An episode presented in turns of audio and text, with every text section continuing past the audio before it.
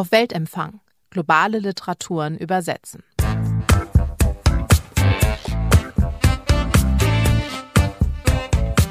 Herzlich willkommen zu einer besonderen Ausgabe des Litprom Podcasts, denn heute bin ich auf der Buchmesse und werde später noch die japanische Autorin Sayaka Murata treffen. Und Murata ist insbesondere bekannt für ihren Roman Die Ladenhüterin. Der war ein internationaler Bestseller. Und zuletzt ist von ihr die Kurzgeschichtensammlung Zeremonie des Lebens erschienen. Und ich kenne mich ja bekanntermaßen nicht so richtig gut aus bei japanischer Literatur, aber ich will mich natürlich auf das Gespräch vorbereiten. Und deswegen habe ich mich äh, vorab zweimal verabredet. Und zwar werde ich später noch äh, Muratas Übersetzerin Ursula Gräfe treffen. Und jetzt gerade sitze ich hier mit der Frau, an die ich mich immer wende, sobald es um ostasiatische Literatur im Allgemeinen und insbesondere um japanische Literatur geht.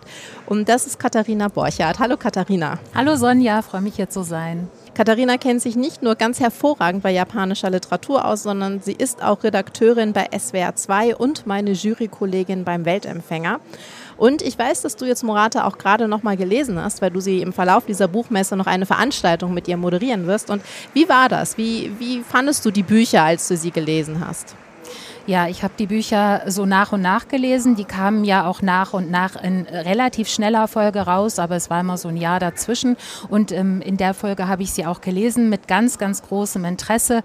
Zuerst kam äh, die Ladenhüterin, das war, glaube ich, Sayaka Muratas äh, berühmtester, bekanntester Roman mit, ich glaube, Übersetzungen in ungefähr 30 Sprachen. Und bei uns war der Roman ja auch äh, sehr, sehr bekannt. Und ich habe den zuerst gelesen, habe sie da kennengelernt und habe dann äh, mit großem Interesse äh, die nächsten ersten beiden Bücher gelesen, Das Seidenraubenzimmer und Zeremonie des Lebens. Und die werden ja immer krasser, die Bücher. Und äh, deswegen war ich äh, total gespannt, wie es äh, weitergeht. Und wie würdest du ihr Schreiben charakterisieren? Sayaka Murata erzählt auf den ersten Blick sehr einfache Geschichten, sehr alltagsnahe Geschichten. Man liest das sehr leicht weg, sozusagen. Gleichzeitig haben diese Geschichten natürlich immer so den leichten Hang ins, ins Verrückte, ins Weird, teilweise auch witzig. Es sind Geschichten, die sehr szenisch erzählt äh, sind. Ähm, es, wir haben oft mit weiblichen Erzählerinnen zu tun, oft, oft Ich-Erzählerinnen, jungen Frauen. Es gibt, glaube ich, nur einen einzigen männlichen Erzähler und das ist äh, unglaublicherweise ein Vorhang, der in einer Geschichte in Zeremonie des Lebens ähm, auftritt. Es ist ein Erzählen, das sehr körpernah ist, finde ich. Ähm, es ist sehr emotional auch. Ähm, es ist tendenziell eher defensiv, es ist sensibel, es ist nie aggressiv. Das ist mir sehr aufgefallen. Und äh, ich konnte mich, äh, auch wenn mir die jungen Erzählerinnen in dieser defensiven Art eher persönlich jetzt eher fremd sind, konnte ich mich doch sehr gut in sie einfinden, einfach ähm, weil, weil das Erzählen so körpernah ist und ich, äh, ich einfach da gut mitgehen konnte. Es ist eher ein unintellektuelles Erzählen, finde ich auch. Also ja, das ist mir, das ist mir auf, aufgefallen. Also ich würde dann tatsächlich mal bei ihren Erzählerinnen und sowieso auch bei ihren Figuren bleiben, denn sie es stehen ja fast immer Frauen im Mittelpunkt und man hat auch ähm, immer so den Eindruck, die passen nicht so recht in die japanische Gesellschaft. Ging dir das auch so beim Lesen? Ja, die Frauen haben alle ein Riesenproblem mit der Gesellschaft, auch mit äh, den Zurichtungen, denen sie ausgesetzt sind, mit den Rollenerwartungen. Ähm, sie ja, sie stehen vor der Entscheidung, entweder ich übergebe mich dem System ganz, wie das zum Beispiel die Ladenhüterin äh, macht, äh, als Angestellte eines Convenience Stores versucht sie in dem System Convenience Store voll und ganz aufzugehen. In anderen Geschichten ist es eher so, dass, dass der Rückzug versucht wird, also der Rückzug aus, aus dieser äußeren Welt äh, mit, mit ihren vielen sozialen Codes auch und den, und den Erwartungen, die an Verhalten gestellt werden, insbesondere ähm, an Frauen. Das zeigt sich ja insbesondere in diesem Reproduktionsdruck, dem, unter dem Sie alle stehen. Das ist dann schon bei der Ladenhüterin. Das ist ja ähm, eine Frau, die feststellt, wenn sie in diesem Convenience Store arbeitet, hat sie feste Regeln und feste Floskeln und dadurch hat sie überhaupt das Gefühl erst an einem, einer sozialen Welt sozusagen teilzuhaben. Aber dann äh, kommt ja dieser Druck von der Familie. Du musst aber auch heiraten und du musst auch Kinder kriegen. Und das fand ich auch sehr, sehr interessant, wie sie, ja, wie, wie ihre Figuren dann darauf reagieren auf diesen Reproduktionsdruck, dieses du musst Kinder kriegen, weil sie das ja nicht wollen. Keine, keine der Figuren will tatsächlich Kinder bekommen. Nee, keine der Figuren will Kinder bekommen. Keine der Figuren bekommt auch Kinder, interessanterweise. Sie finden immer irgendwelche Lösungen um dem zu entkommen. Also ähm, sie halten sich auch fern von ihren Herkunftsfamilien das ist äh, ziemlich auffällig. Oder sie finden eben so Lösungen, so WG-Lösungen mit Männern. Ähm, sie finden zum Beispiel einen Partner über, über Websites, also Dating-Websites, äh, mit, mit, mit Rubriken ähm, äh, Ehe ohne Sex oder sowas. Ne? Zum Beispiel im Seidenraupenzimmer gibt es so eine Konstellation. Ähm, die Hauptfigur Natsuki äh, sucht sich so einen Ehemann, mit dem sie sexlos zusammenleben kann, um dann eben in Ruhe gelassen zu werden.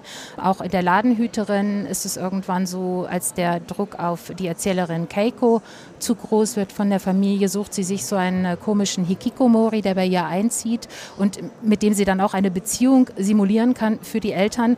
Und dieser Hikikomori der wiederum äh, zieht sich so stark zurück, dass er irgendwann in der Badewanne von Keiko lebt, was ich unglaublich witzig finde. Ja. Also sie versuchen alle diesem, diesem Druck zu entgehen und das hat natürlich auch einen interessanten Hintergrund, also einen Gesellschafts-, ähm, gesellschaftspolitischen Hintergrund oder einen sozialen Hintergrund. Es gab vor einigen Jahren eine Erhebung in Japan äh, darüber, ähm, wie das Sexleben der Japaner aussieht. Und äh, da kam dann heraus, also 2016 war das, dass äh, ungefähr zwischen 40 und 50 äh, Prozent der jungen Japaner, also ich sag mal zwischen 18 äh, und 35, noch nie Sex hatten. Und die einfach das nicht wollen. Die hören einfach auf, Sex zu haben. Das ist ja auch bei den Figuren bei Murata so. Die haben einfach gar keinen Sex und zwar durchweg. Also bis auf einmal, also ich glaube, die einzige Sehnsucht äh, nach so etwas wie Berührung oder Umarmung ist dann tatsächlich in dieser Kurzgeschichte, die du schon genannt hast, ähm, aus, dem, aus dem Kurzgeschichtenband Zeremonie des Lebens. Aber da bezieht sich diese Sehnsucht auf einen Vorhang, der an, an, der, an dem Fenster einfach hängt. Also das Interessante ist, finde ich, dass es bei Morata schon eine, eine ganz ähm, sensible und ganz zauberhafte Erotik auch gibt. Und das ist allerdings meistens ähm, mit Kindern verbunden. Also Kinder, schon ältere Kinder, sag ich mal vorpubertäre Kinder, so Kinder, die vielleicht so elf, zwölf, dreizehn Jahre sind, die äh, sowas wie so ein erstes erotisches Erwachen erleben, empfinden und da so ganz frei sind und auch ganz sensibel und auch noch gar keine Form für ihre Erotik haben, die irgendwie was fühlen. Und es gibt zwei Geschichten, in denen ähm, sowas wie Sex unter vorpubertären Jugendlichen ähm, erzählt wird. Das eine ist das Seidenraupenzimmer. Da gibt es äh, Natsuki und äh, ihren Cousin Yu. Und es gibt äh, auch die beiden Shiho und Yota in der Erzählung Magische Körper in dem Erzählband Zeremonie des Lebens. Also zweimal Cousin und Cousine, erste Versuche mit Erotik umzugehen. Und das finde ich unglaublich schön und unglaublich zart, wird sofort unterbunden Ne? Also da schlägt die Gesellschaft hier in Form der Familie schlägt sofort zu, dürfen die nicht und damit ist deren äh, im Grunde erotische Entwicklung auch unterbrochen. Und ich finde, ähm, wenn man Sex bei Murata verstehen will, sollte man unbedingt auch den Artikel The Future of Sex Lives in All of Us äh, lesen. Der erschien 2019 in der New York Times und man findet den online. Es ist frei, der ist frei zugänglich. Und äh, darin erinnert sich Sayaka Murata an ihre eigene erwachende Sexualität. Und zwar, dass sich damals, als sie so ganz jung war, ihr Körper von innen her wie Sprudelwasser anfühlte. Was aber durch das vulgäre Gerede ihrer Mitschüler und auch ähm, durch äh, in der Schule zirkulierende so Pornobilder und all das äh, zerstört wurde, weil es zu etwas Peinlichem wurde. Und ähm, in diesem Artikel imaginiert Murata nun eine Zukunft, in der es keinen Sex mehr gibt. Also einerseits ein Verlust, aber andererseits, das finde ich auch total interessant, ein Weg, sich von gesellschaftlichen Zurichtungen, die bis ins Schlafzimmer hineinreichen, zu befreien. Und dass sich die äh, Figuren sozusagen der Gesellschaft oder den gesellschaftlichen Konventionen so ein bisschen entziehen, ist ja die eine Seite von Murata. Die andere ist aber, dass sie auch, äh, finde ich, eine recht ähm, drastische Art und Weise hat, Gesellschaftskritik zu äußern. Also für sie, sie sieht ja die Gesellschaft als eine, als eine Fabrik, als eine menschenproduzierende Fabrik. Ja. Und in der müssen Menschen halt sich reproduzieren und vor allem funktionieren. Aber sie hat ja auch immer so Ausflüge, ich würde sagen, so in Richtung Science Fiction, mhm. ähm, die sich dann äh, auf verschiedene Weise Weise manifestieren. Also im Seidenraupenzimmer ist es ja so, dass äh, der Yu, der Cousin der Hauptfigur, glaubt, er sei ähm, ein Außerirdischer, der auf der Erde ist und er muss nun unter diesen ja, Erdlingen sozusagen leben. Und in dem Zeremonie des Lebens gibt es auch verschiedene ja, Weiterentwicklungen der Gesellschaft, die sich insbesondere in man kann es nicht anders sagen, insbesondere in Kannibalismus auch ja, zeigen. Ja, total verrückt. Als ich das gelesen habe, habe ich natürlich auch geschluckt, weil ähm, ich meine, man kennt von Japanern ja viele krasse Sachen. also ganz ehrlich. Also zum Beispiel ähm, äh, Gewalt äh, und Exzesse, zum Beispiel wenn man an die Fesselfotografie von Nobuyoshi Araki denkt, das ist ja sehr, sehr bekannt. Oder wenn man an den Autor Yukio Mishima denkt, der selbst Harakiri ähm, äh, durchgeführt hat, also sich, äh, sich suizidiert hat und der auch äh, viel über Suizid schreibt. Also super krasse Sachen eigentlich. Aber gleichzeitig ist äh, Kannibalismus nun in der japanischen Literatur kein Topic, kein, kein Thema, was, was da irgendwie regelmäßig vorkommt. Ist mir so noch nicht untergekommen. Ich habe vorher ein bisschen geguckt, äh, Kannibalismus in Japan und es gibt da einen sehr, sehr prominenten Fall, wenn, kann ich kurz von erzählen, also ganz kurz, es gibt da den Mann äh, Issei Sagawa, der hat 1981 eine Niederländerin getötet in Paris und Teil äh, ihres Fleisches auch aufgegessen. Der wurde dann irgendwann nach Japan ausgeliefert, war im Knast und so weiter. Also das ist so, so, so ein äh, berühmter Kannibale aus Japan. Aber wir hatten ja auch in Deutschland den Kannibalen von Rothenburg und das ist auch nicht Teil unserer Kultur so. Das sind so Einzelfälle. Also das heißt jetzt Kannibalismus äh, bei Murata, das ist äh, keine, da gibt es keine kulturgeschichtliche Konstante oder sowas. Ich würde das eher individuell deuten und das fand ich sehr, sehr interessant, denn bei Murata ist der Mensch oft Material. Und der ist ein Arbeitsmaterial, ja, also der, der Kombini-Angestellte äh, ist eine Art Material und äh, der Mensch wird eben auch gegessen als Material. Es werden bei ihr in den, in den Geschichten aus den Überbleibseln des Menschen Dinge hergestellt, aus den Knochen, zum Beispiel Möbel und so weiter. Das ist äh, irgendwie sehr, sehr krass, hat irgendwie fast auch manchmal was Positives aus dieser Fleischlichkeit, dann manchmal eben auch äh, zum Beispiel in den Zeremonien des Lebens, diesen Leichenschmaus feiern, dann aus dem Menschenfleisch für die, über, äh, für die Hinterbliebenen auch noch eine Kraft äh, zu, äh, zu gewinnen. Ja, darin wird ja auch so eine Art Verbindung gesehen. Vor allem der Kannibalismus hat auch nichts Sexuelles, wie, bei den, wie er es bei den meisten kannibalistischen Verbrechen ja tatsächlich hat, sondern sie sieht halt den Menschen als etwas, was man verwerten kann nach genau. seinem Tod, so wie ja. man das mit Tieren auch macht. Und sie hat da so, entwickelt da so eine bezwingende, also fast bezwingende Logik auch dahinter. Also da steckt schon, schon das, da geht es ihr auch nicht nur um den Schockeffekt, das vielleicht auch ein bisschen, ich weiß es nicht genau, aber sie hat da schon eine komplette Theorie zu entwickelt, dass sie sagt, wenn wir doch Tiere zu Gegenständen sozusagen verarbeiten, warum sollten wir das nicht mit Menschen machen? Ist es nicht auch ressourcenschonend? Weil was machen denn Menschen nach ihrem Tod anderes, als sich entweder verbrennen zu lassen oder vor sich hin zu rotten? Dann dachte ich so, okay, also da steckt wirklich so ein bisschen mehr dahinter, wobei ich sagen muss, die Vorstellung, das fand ich das Allerschlimmste von allen Büchern, eines Kronleuchters aus Fingernägeln. Da musste ich, schon, musste ich schon ein bisschen schlucken, muss ich schon ja, sagen. Ja, ist schon eklig, auf jeden Fall. Oder einen Schleier aus Menschenhaut. Ist absolut äh, eklig. Ich finde es total gut, dass sie diese, diese Fragen aufwirft und man geht damit und man findet das auch irgendwie einleuchtend. Gleichzeitig hat das natürlich aber auch diese Bitterkeit, diese volle Verwertung des Menschen, ne? also die volle Verwertung des japanischen Arbeitsmenschen. Ja, also ich finde ihre, also sie gräbt sehr tief. Sie bricht alle Tabus, die man sich vorstellen kann, erweitert alle Grenzen, überschreitet sie auch. Ähm, und gleichzeitig haben ihre Geschichten was wahnsinnig Unerfülltes. Ich frage mich bei ihren Geschichten, wo will sie eigentlich hin? Mhm. Also was will sie rausfinden? Sie will irgendwas rausfinden. Und sie geht tief und tiefer und noch tiefer. Und trotzdem frage ich mich, wo, wo will sie hin? Das habe ich mich tatsächlich auch gefragt, weil es gibt ja immer wieder wiederkehrende Motive, wiederkehrende Figuren in unterschiedlichen Abwandlungen. Gerade wenn man die, die drei Bücher, die es jetzt in deutscher Übersetzung gibt, so chronologisch hintereinander äh, liest, dann fällt das auf. Und ich fand, dass in den Kurzgeschichten in dem Kurzgeschichtenband noch eindringlicher, dass du schon auch immer so, man glaubt fast Verbindungen zwischen diesen Geschichten zu erahnen, aber es sind einfach nur so ganz leicht andere Facetten von, von Themen, die sie einfach interessieren. Wie kann ich in der Stadt leben? Wie kann ich in der Gesellschaft leben? Und sowas alles. Ja. Und wie würdest du sie in der japanischen Gegenwartsliteratur einordnen? Also diese Fragen, wie kann ich in der Stadt zum Beispiel leben? Wie kann ich in dieser Gesellschaft leben? Wie kann ich in diesem Arbeitsraum auch leben, diesem Fleißraum. Ne? Wie kann ich in einem Japan leben, in dem die Menschen immer älter werden. Es werden immer weniger Kinder geboren. Es sterben mehr Menschen, als geboren werden. Das heißt, die, äh, die Bevölkerung schrumpft. Deswegen gibt es auch da einen gewissen gesellschaftlichen Druck, äh, Kinder zu gebären, damit dieses Japan überhaupt äh, weiter bestehen kann.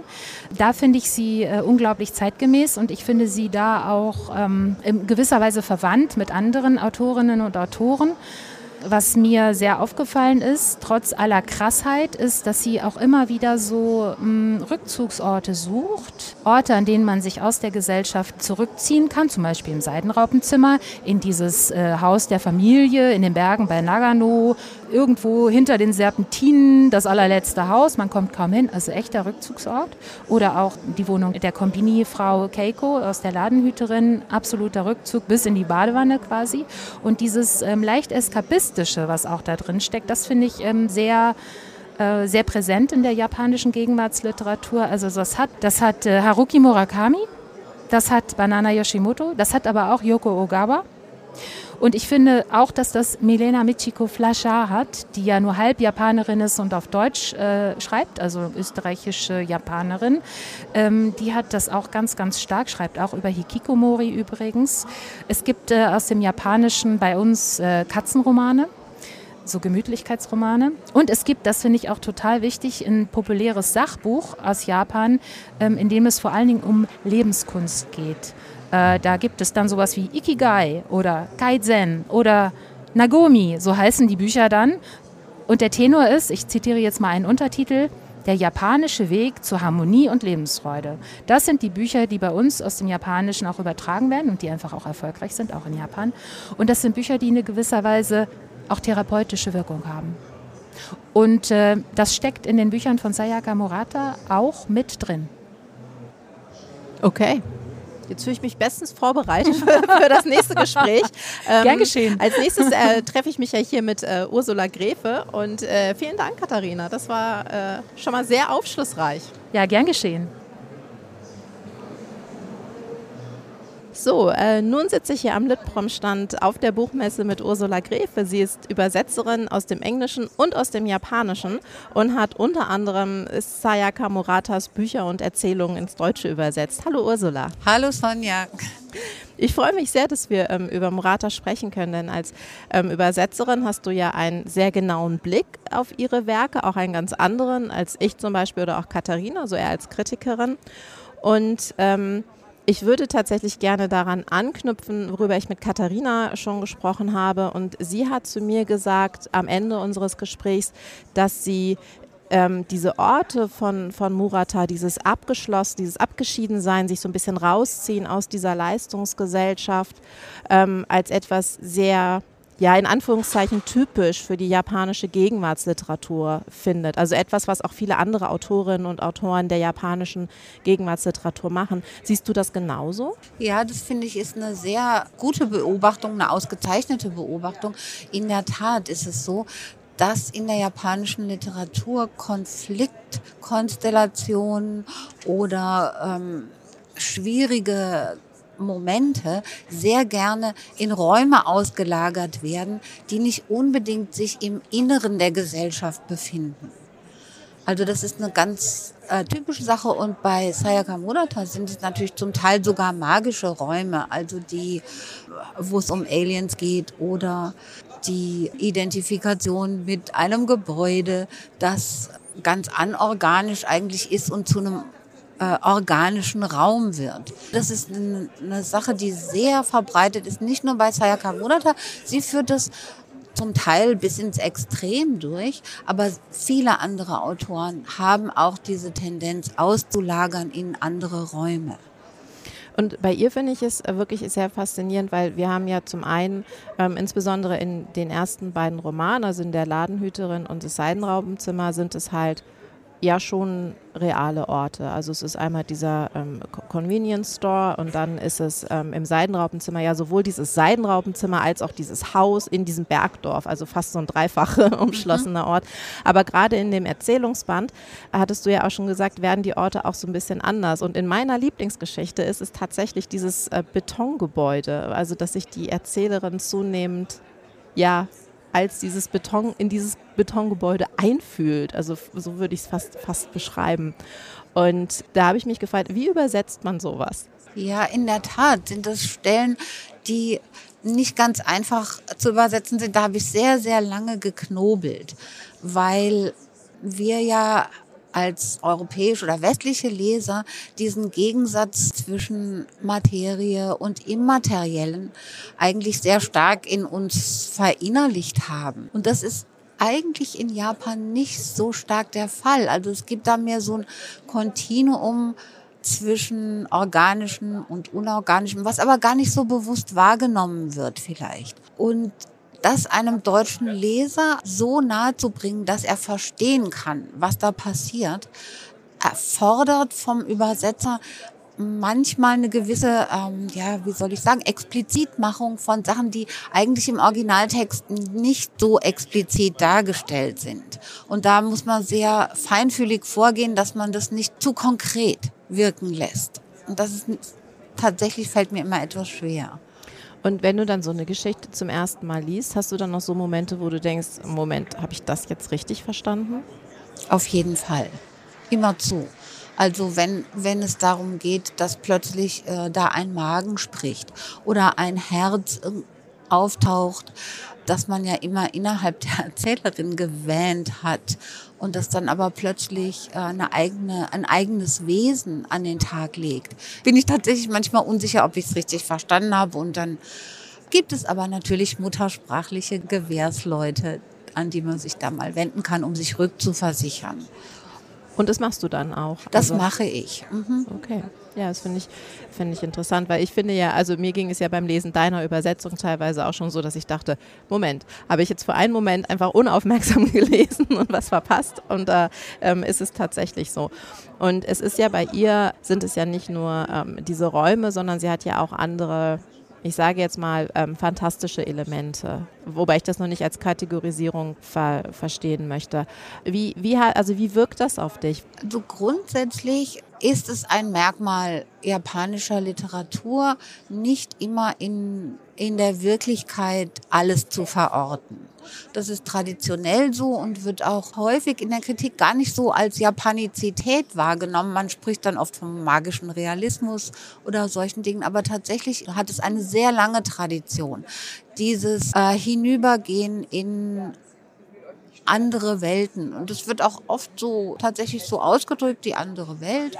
Und da kann es irgendwie ganz, ähm, ganz viele, da sind wir wieder bei den magischen Räumen, geben, ähm, die auch in der, also in der höheren Literatur ähm, zur Anwendung kommen. Und wie ist es mit dem Kannibalismus?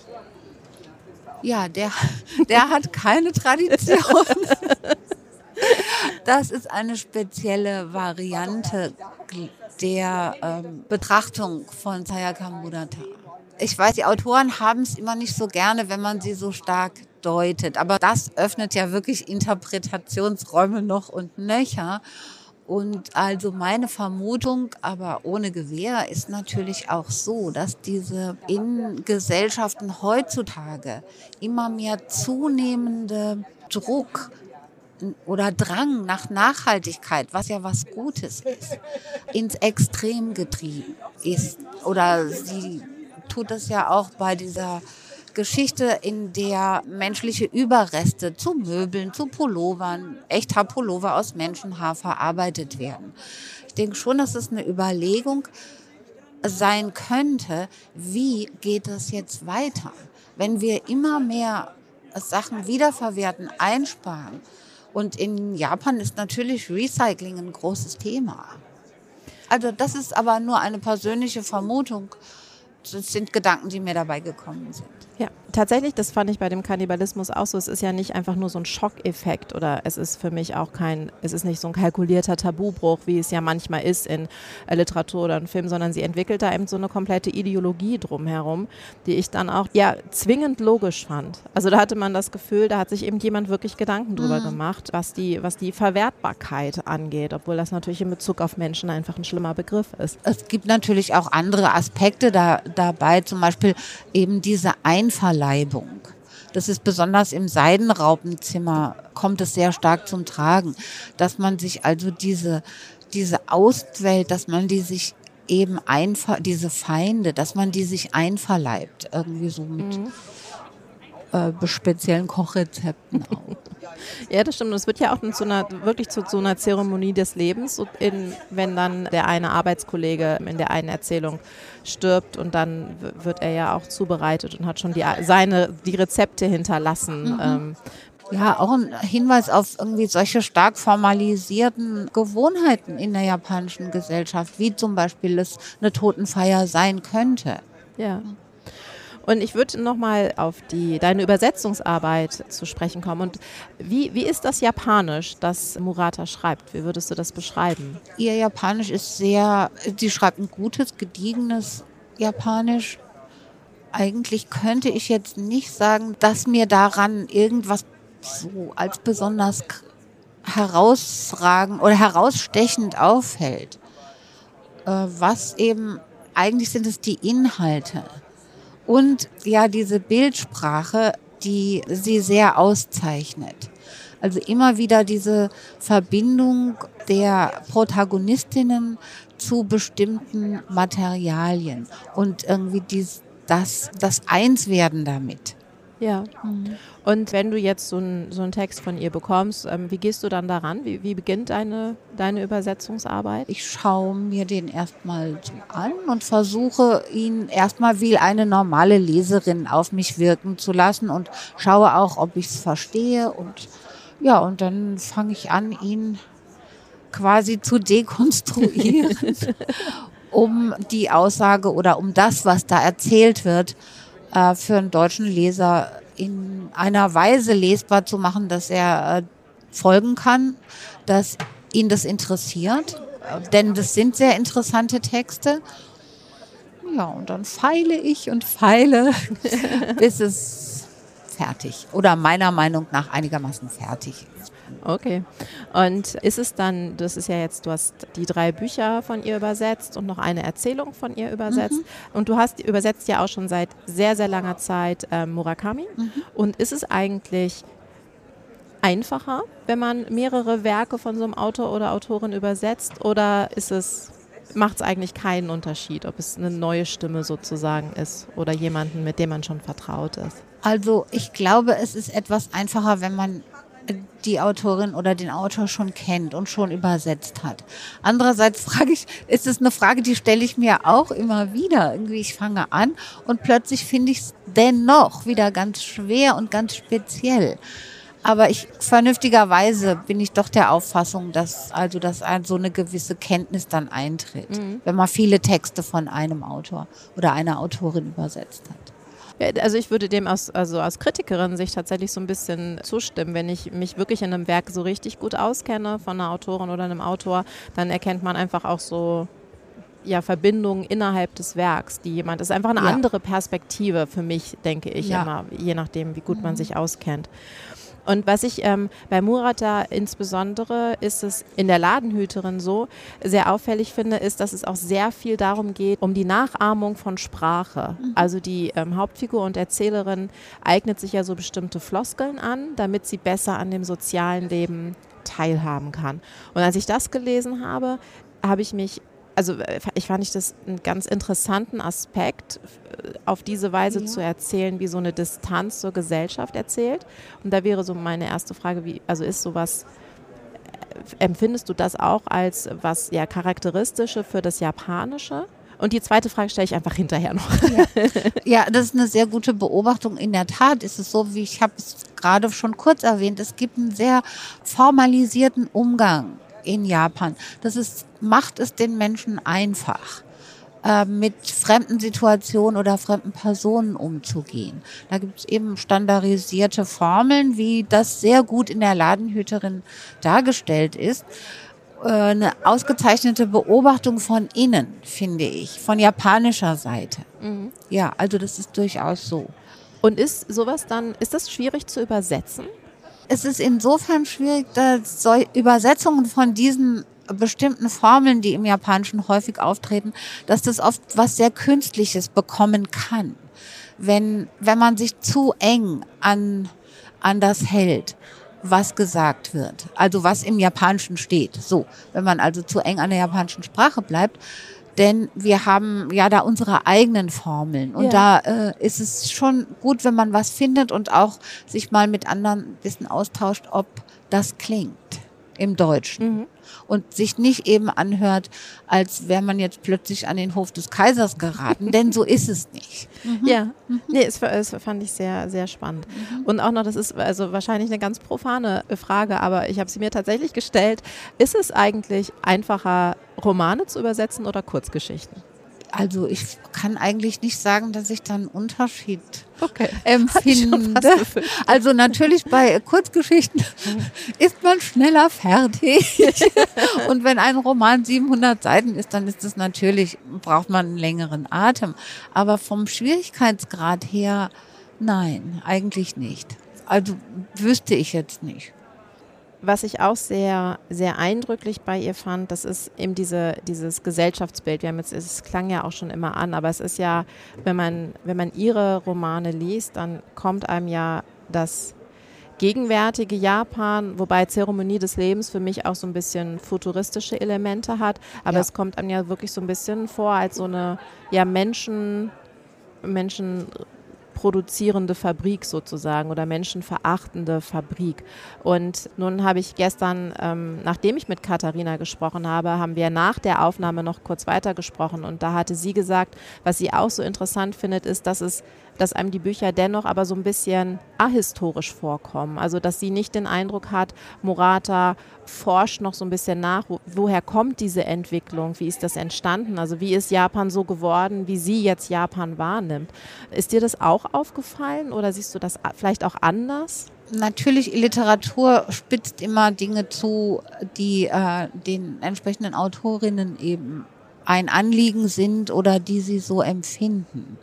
Also das ist bestimmt nicht ihr kompletter Blick auf Japan, dass sie ähm, diese, wie in, wie in der Ladenhüterin, sie geht ja dann so eine Scheinbeziehung, so eine ganz schreckliche ein, um eben dem Druck des Kollektivs zu entrinnen. Das sind sicher alles Aspekte. Aber ich selber ähm, empfinde das in Japan natürlich irgendwie in einer ganz gebrochenen Art und Weise. Ja. Was ich auch noch, also auffällig fand, das war tatsächlich das Verhältnis ihrer Figuren zur Sexualität. Sie sind ja eher asexuell und ähm, sie wollen eigentlich bis auf wenige Ausnahmen keinen Sex haben. Sie wollen sich auch nicht fortpflanzen. Und wenn es dann doch mal zur Sexualität kommt, mit wenigen Ausnahmen, ist es auch eher gewaltvoll. Ähm, ist das ein typisches Thema bei ihr tatsächlich? Oder du hast ja noch mehr von ihr gelesen als jetzt diese Titel. Und ich habe mich da so ein bisschen gefragt, weil es diese wiederkehrenden Elemente gibt. Ist das jetzt einfach der Auswahl geschuldet, die ich kenne? Oder ist dieses, ja, dieses Verhältnis von, zu, gegenüber Sexualität und Reproduktion ein wiederkehrendes Thema in, in ihrem Werk? Es ist ein wiederkehrendes Thema in ihrem Werk und es hat aber auch tatsächlich einen, einen gesellschaftlichen Hintergrund, der in Japan auch irgendwie viel diskutiert wird, denn in den 2010er Jahren haben Umfragen schon ergeben, ah, wie haben sie das genannt? Sexinai, äh, ich fällt mir jetzt gerade nicht ein, also so eine Art das Zölibatsdenken. Und bei diesen Umfragen hat sich halt herausgestellt, dass bei den Frauen zwischen 20 und 30, dass ähm, über ein Drittel keine Beziehung und schon gar keine sexuelle Beziehung sich wünschen. Also das ist ja schon, und bei den Männern ist, war es, glaube ich, ein Viertel. Also das ist ja schon eine ganze Menge. Und ich denke, das ist so ein gesellschaftliches Thema in Japan, dass sie natürlich ähm, sehr äh, bildhaft verarbeitet. Ich denke, dass wir in Europa eine ähnliche Tendenz verzeichnen. Man macht natürlich vielleicht diese Umfragen nicht oder ich kenne sie nicht, aber auch diese, ja, in den letzten Jahrzehnten stattgefunden habende Übersexualisierung von, von ganzen Lebensbereichen könnte da sicher eine Rolle spielen. Ja. Oder diese, dieser äh, problemlose Zugriff auf so Sexualität, den, den eigentlich den jüngere Leute äh, erleben im Internet überall. Also das könnten sicher Aspekte sein, die dabei eine Rolle spielen. Aber das, da bin ich Laien. ja, aber trotzdem interessant. Ja, ähm, das war's schon mit unserem äh, Gespräch. Ich bedanke mich äh, sehr, dass du vorbeigekommen bist und mir ein bisschen was über die japanische Gesellschaft, die japanische Literatur und vor allem die Arbeit einer Japanisch-Übersetzerin erzählt hast. Vielen Dank. Ja, ich danke dir. Das hat Spaß gemacht. Ah, schön, das freut mich. So, jetzt freue ich mich sehr, ähm, Sayaka Murata hier zu begrüßen. Ähm, ich freue mich sehr, äh, dass Sie da sind. Hallo. Konnichiwa. Und ähm, außerdem ist auch äh, Masako Tsuno mit dabei. Sie ist äh, Konferenzdolmetscherin und Übersetzerin und sorgt dafür, dass wir alle miteinander sprechen können. Hallo. Und meine, meine erste Frage wird äh, tatsächlich so was ganz Allgemeines sein. Und zwar, warum haben Sie überhaupt angefangen zu schreiben? 私は、えっと、子供の頃から ich habe schon als Kind angefangen, Romane zu schreiben. Ich war nicht so gut darin zu leben. Mir fiel das Leben damals schwer. In der Schule und zu Hause sprach ich die Sprache des Überlebens.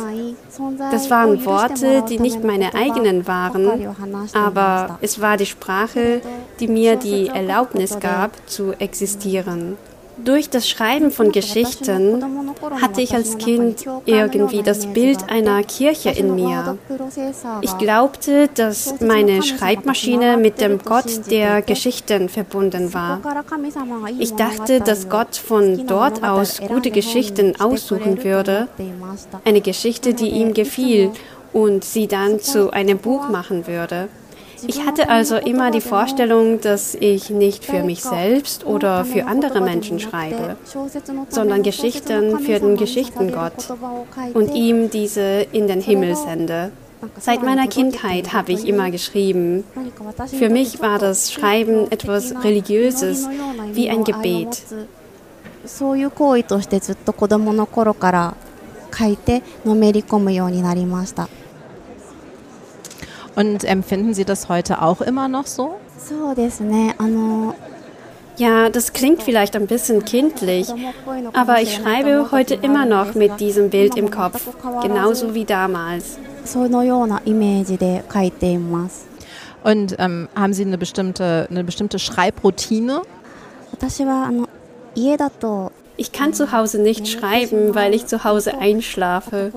Und ich habe seit meiner Kindheit eine Geschichte im Kopf, die ich nie aufgeschrieben habe, sodass ich immer in dieser Geschichte stecken bleibe, wenn ich zu Hause schreibe. Normalerweise gehe ich um die Mittagszeit in ein Café und besuche noch zwei weitere Cafés. Oder wenn ein Verlag mir einen Platz in der Cafeteria anbietet, darf ich dort eine Weile schreiben. Ich gehe jeden Tag irgendwo hin, um zu schreiben. Das finde ich äh, total spannend, weil äh, ich kann ich kann überhaupt nicht in Cafés oder irgendwo arbeiten, wo es tatsächlich äh, sehr laut ist. Ich muss einen bestimmten Geräuschpegel im Hintergrund haben, sodass ich Geschichten schreiben kann. Ich würde gern über, über einige Aspekte Ihres Werks sprechen, äh, die mir einfach jetzt aufgefallen sind. Ich habe die drei Titel, die jetzt bei Aufbau erschienen sind, sehr kurz hintereinander gelesen und würde da gerne so einzelne ähm, Aspekte aufgreifen und danach fragen. Und äh, womit ich sehr gerne anfangen würde, sind tatsächlich die Schauplätze, weil ich die als sehr sehr speziell empfunden habe. Also es gibt diesen Convenience Store, es gibt das Bergdorf, es gibt das Seidenraupenzimmer, also das titelgebende. Und mich würde interessieren, wie Sie diese Orte entwickeln und gestalten. ああ、Ja, wenn ich einen Roman schreibe, benutze ich zuerst ein Notizbuch. Das erste, was ich in das Heft schreibe, sind Skizzen der Figuren. Während ich nach und nach Skizzen und Figuren sammle, entscheide ich mich dann für den Schauplatz. Oft verwende ich als Vorlage Orte, an denen ich tatsächlich gewesen bin, und der Rest sind fiktive Orte. Für den Convenience Store habe ich einen fiktiven Convini erfunden und habe mir das Layout ausgedacht. Und dann kommt allmählich das Bild des Romans zu mir. Aber ich habe tatsächlich auch gelesen, dass Sie mal in so einem Convenience Store gearbeitet haben. Stimmt das? Ja, in Convenience Stores habe ich seit ich Studentin war gearbeitet, wie die Protagonistin als Eröffnungspersonal. Aber im Gegensatz zu Keikos Fall ist der Kombini, in dem ich gearbeitet habe, nach drei oder vier Jahren in Pleite gegangen. Dann habe ich in mehreren Kombini-Ketten gearbeitet. Für den Roman habe ich sie alle kombiniert und habe meine eigene imaginäre Kombini-Kette kreiert. Denn jede Kette hatte ihre Eigenheiten. Ich habe mir dann Grundrisse des imaginären Kombini in meinem Notizbuch gemalt. Und ähm, es, es, gibt ja diese, ja, diese sehr konkreten Orte äh, in ihren Romanen. Es gibt aber auch, ich würde mal sagen, ja so, so eine Art innere Orte, äh, die ihre Figuren teilweise äh, bewohnen. Also im Seidenraupenzimmer glaubt ja der ähm, Cousin, er sei ein Außerirdischer, er käme von einem anderen Planeten. Und wie sehen Sie, also welche woher kommt diese Idee, dass jemand äh, auf einem, nicht von einem anderen Planeten, nicht auf einem anderen Planeten wohnt, sondern woher kommt diese Idee, ähm, so völlig so, so Orte so los, losgelöst von der, von der Realität sozusagen zu entwickeln. 私はなんとなく誰しもが irgendwie glaube ich, dass jeder Mensch außerhalb des Ortes, an dem sich sein tatsächlicher lebender Körper befindet, einen Ort oder eine Welt in sich trägt. Einen Ort, an dem man lebt, seine Wunden heilt, seinen Geist ordnet, das, was sich in seinem Körper angesammelt hat, herauslässt und so weiter. Dass jeder einen Planeten in sich hat. Für mich ist diese Vorstellung ganz natürlich. Deshalb haben die Figuren in meinen Romanen noch einen anderen Platz in ihrem Herzen, auch wenn es nicht bei allen so eindeutig ist. 主人公ほど明確ではなくてもそういうどこか心の中の場所があるというイメージはとても自然にありました。Und ähm, da muss ich tatsächlich auf meine äh, Lieblingsgeschichte auf den, aus dem Erzählungsband äh, einmal die muss ich einmal ansprechen. Und zwar ist das die, in der die äh, Protagonistin und Erzählerin sich quasi wie ein, wie ein Betongebäude fühlt, ähm, in dem sie in dem sie auch arbeitet. Und das fand ich auch gerade noch, noch sehr deutlich, aber in dem Kurzgeschichtenband, dieses Verhältnis von Individuum zu etwas, äh, ja, zur Materie, zu etwas Materiellem. Und ähm, da würde ich auch gerne, ja, gerne wissen, wie, wie sie, wie sie darauf kommt, wie sie so diese, diese Ideen gewissermaßen ähm, entwickelt. Ja, die Art und Weise, wie sie sich fühlt. Wenn ich die Hauptfiguren zeichne und mir vorstelle, was für ein Leben diese Personen geführt haben, wird irgendwie immer klarer, wie die Welt aus den Augen der jeweiligen Figuren aussieht. Da ich auch in dieser Kurzgeschichte viel über die Protagonistin nachdachte und sie immer vorstellte, begann ich allmählich die Betonwelt auf diese Weise zu empfinden, wenn ich mit ihren Augen durch die Stadt lief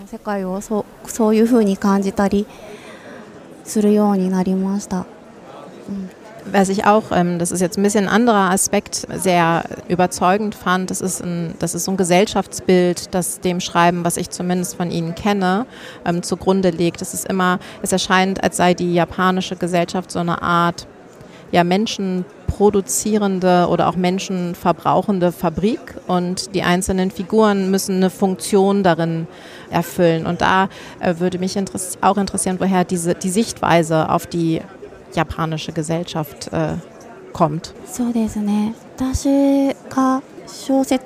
Als ich anfing, Romane zu schreiben, damals als Studentin und ernsthaft mit dem Schreiben anfing, waren schon damals Protagonistinnen, die ein Unbehagen in ihrem Leben hatten, etwas Befremdliches oder ein Unbehagen das mit der Schwierigkeit zu leben einherging. Ich glaube, dass das Unbehagen ein sehr wichtiger Sensor für den Menschen ist. Und ich glaube, dass etwas in der Person schlummert, das auf das Unbehagen reagiert. Deshalb habe ich meine Romane immer so geschrieben, dass das Unbehagen ein wichtiger Teil von ihnen ist. Ich schreibe seit 20 Jahren Romane, also seit meinem Debüt sind 20 Jahre vergangen. Ich habe das Gefühl, dass alle meine Geschichten miteinander verbunden sind. Und allmählich hat sich das Gefühl des Unbehagens zu etwas gewandelt, nämlich zu dem Interesse an der Gesellschaft oder der Fremdheit verschiedener Orte und Welten. Und ja, insbesondere an die weiblichen Figuren werden sehr klare Erwartungen gestellt, wie sie zu sein haben, dass sie heiraten müssen, dass sie Kinder bekommen müssen. Ist das ähm, in Japan immer noch der Fall oder empfinden Sie das so, dass das in Japan immer noch der Fall ist? Also nicht nur in Japan, das ist auch in vielen anderen Ländern so, aber. Ja, das spüre ich sehr stark. Ich denke, heute wird man eher weniger direkt gefragt, willst du keine Kinder haben? Im Vergleich zu vor 20 Jahren. Aber es gibt immer noch einen unsichtbaren Druck. Oder es gab einen Politiker, der Frauen als Gebärmaschine bezeichnet hat. Und dieses Wort ist mir sehr im Kopf geblieben. Ich habe das Gefühl, dass es viele Menschen gibt, die denken, dass unsere Gebärmutter nicht unsere, sondern die der Gesellschaft ist. Und dieses Gefühl habe ich in den letzten Jahren verstärkt wahrgenommen. たくさんいるんだなというそういう気持ちをすごく特に最近抱いています。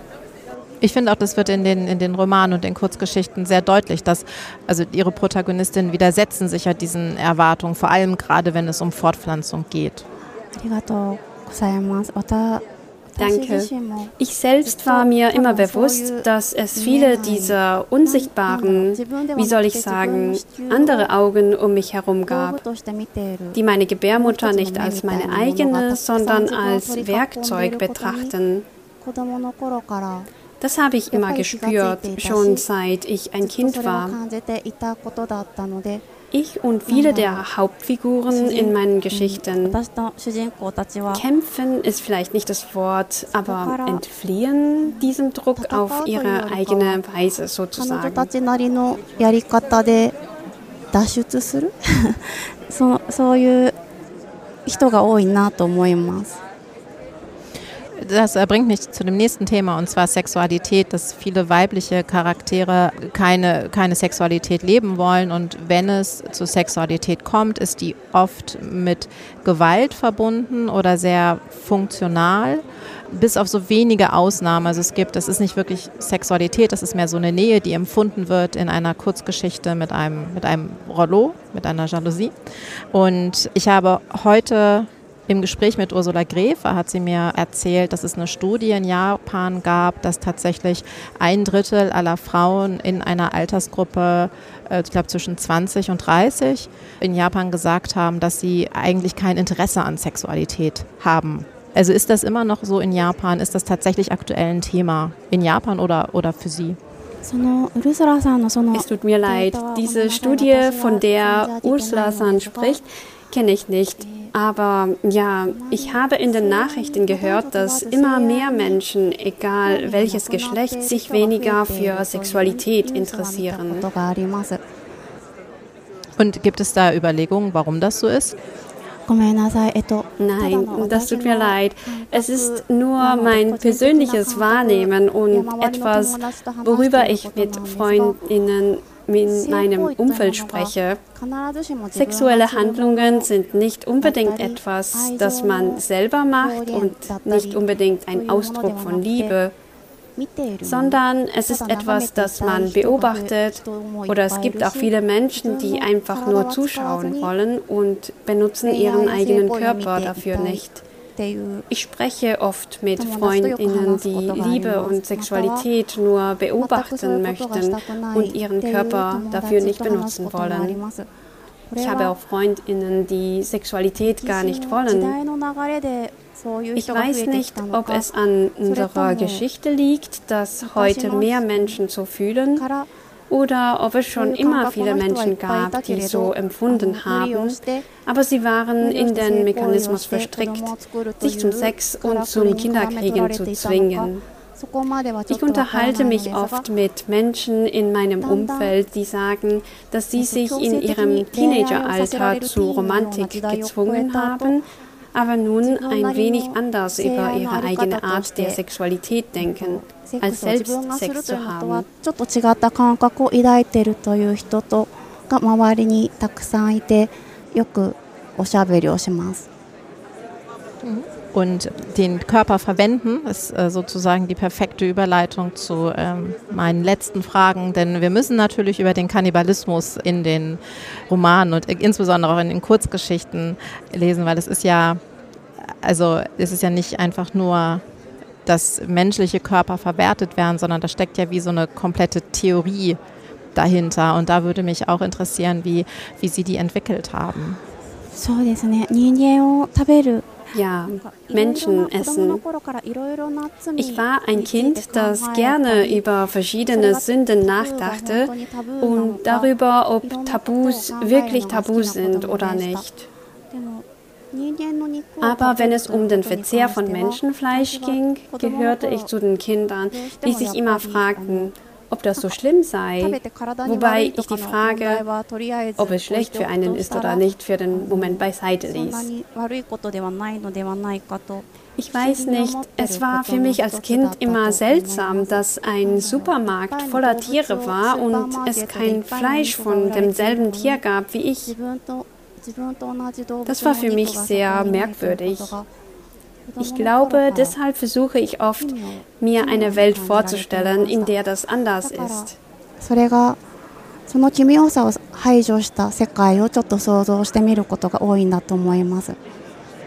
Also ich, ich fand die, ähm, die Gedanken dahinter tatsächlich bezwingend logisch.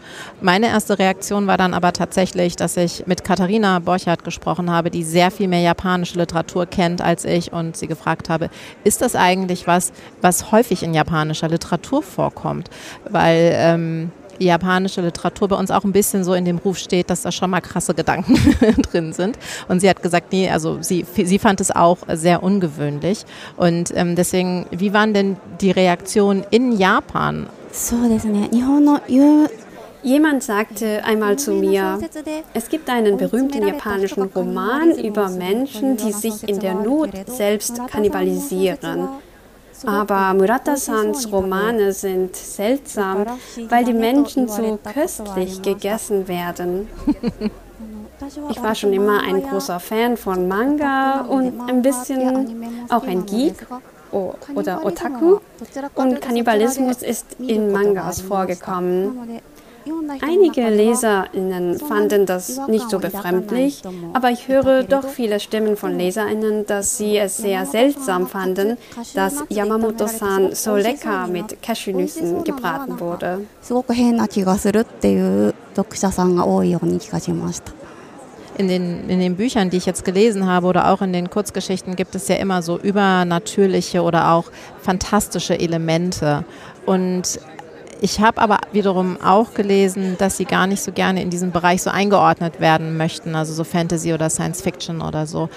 Also stimmt das, dass Sie da nicht so gerne verortet werden möchten? Und woher, woher kommt oder warum gibt es diesen Ausflug sozusagen in das Fantastische oder in die Zukunft oder in die Parallelwelt? 私は自分のなんかサイエンスフィクションに対しては特にすごくリスペクトと憧れがあるので Ah, wenn es um Science Fiction geht, habe ich einen kleinen Komplex. Denn ich habe besonderen Respekt und eine besondere Bewunderung für das Genre. Und ich habe es nicht geschafft, mich darin richtig zu etablieren. Wahrscheinlich möchte ich mit meinem eigenen Kopf experimentieren. Eigentlich bin ich von Kindheit an sehr gebunden an eine eher banale Denkweise, an Normen, die existieren und so weiter.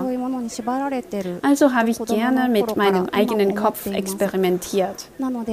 Ich mag das immer noch. Experimente, bei denen die Grenzen des Gehirns zerstört wird, bei denen ich mein Gehirn teste und versuche, es umzuprogrammieren und ihm eine Art elektrische Stimulation gebe, damit es die Welt auf eine andere Art und Weise sehen kann. Ich glaube, meine Romane zeigen ein wenig von meinem Wunsch, extreme Experimente mit meinem eigenen Gehirn durchzuführen. Ich glaube, das ist es, was mich an diesen Mechanismen reizt, die wahrscheinlich ein bisschen wie Science Fiction sind oder wie die Welt der Mangas, die ich als Kind gelesen habe. 子供の頃ような漫画の世界に近いようなそういうなんそういう仕組み仕掛けを私になんとなく 心心惹かれさせるのかなと思っています。Also ich, ich habe es äh, wirklich sehr gerne gelesen, weil es so in der Realität äh, verankert ist und so ein bisschen in die Zukunft schaut, sozusagen. Das freut mich zu hören. Ja, ich stelle mir gerne solche Welten vor. Dann äh, vielen Dank für das Gespräch. Es hat mich sehr gefreut, dass wir uns äh, treffen, hier treffen konnten und auch äh, vielen Dank für die Übersetzung. Mir hat es auch sehr viel Spaß gemacht und es hat mich gefreut, Sie kennenzulernen. Mich auch. Vielen Dank. Vielen Dank auch an euch fürs Zuhören und falls euch diese Sonderfolge gefallen hat, dann empfehlt uns gerne weiter, bewertet uns oder schreibt uns an litprom.buchmesse.de und alle Titel und mehr Informationen findet ihr wie immer auch in den Show Notes. Dieser Podcast wird gefördert vom Deutschen Übersetzerfonds und wir hören uns dann demnächst wieder.